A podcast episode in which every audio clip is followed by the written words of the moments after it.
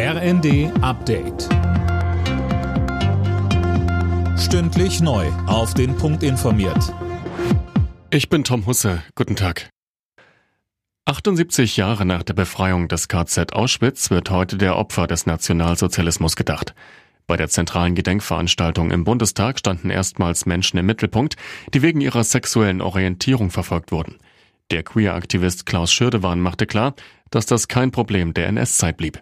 Die Würde von Homosexuellen blieb antastbar. Zu lange hat es gedauert, bis auch ihre Würde etwas gezählt hat in Deutschland. Deswegen ist die heutige Gedenkstunde wichtig. Nicht nur wichtig und persönlich für mich, sondern für die ganze gesamte Community. Der Lehrkräftemangel an deutschen Schulen wird noch 20 Jahre bestehen bleiben. Davon geht die Expertenkommission der Kultusministerkonferenz aus. Sie schlägt deshalb unter anderem vor, Lehrkräfte aus dem Ruhestand zu holen und die Möglichkeit für Teilzeitarbeit zu begrenzen. Der schnellere Autobahnausbau bleibt eines der großen Streitthemen in der Ampelkoalition. Ein Koalitionsausschuss zu dem Thema ist gestern Abend ohne Ergebnisse zu Ende gegangen.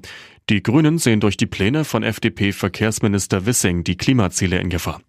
Die Politologin Andrea Römmele sagte bei NTV, mit der Ampelkoalition haben wir eine stärkere Partei mit der SPD, mit der Kanzlerpartei, die aber auch nicht so stark ist, wie wir es aus der Geschichte gewohnt waren. Und zwei erstarkte Juniorpartner. Und da ist der Aushandlungsprozess eben diffiziler, komplizierter, als wir es aus unserer Geschichte gewohnt sind. Bei der Handball-WM beginnt heute für Deutschland die Platzierungsrunde. Nach dem Viertelfinal aus trifft das DHB-Team auf Ägypten. Bei einem Sieg spielt Deutschland um Platz 5, bei einer Niederlage um Platz 7.